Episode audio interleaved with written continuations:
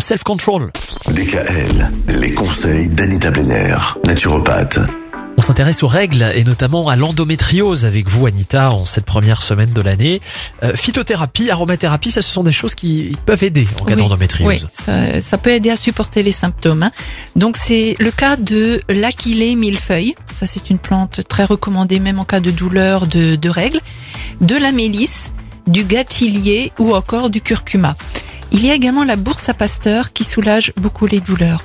Et en gémothérapie, bah, on va penser au cassis qui est un anti-inflammatoire et au framboisier qui aide tout ce qui est euh, dû au dérèglement euh, euh, hormonal euh, féminin.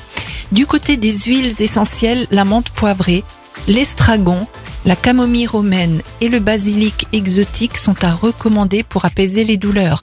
Elles s'emploient diluées au préalable dans une huile végétale, puis en massage sur le bas-ventre en association avec l'indispensable bouillotte. Alors celle-ci, elle est recommandée euh, euh, pour lutter contre l'endométriose, hein, comme les bains chauds, le bain la bouillotte aide efficacement calmer les douleurs situées sur le bas-ventre. Alors pour bien l'utiliser, on recommande de ne pas dépasser 30 minutes d'utilisation et attention, si les saignements sont trop abondants, là on fait attention avec la bouillotte parce que ça a tendance quand même à fluidifier euh, le sang.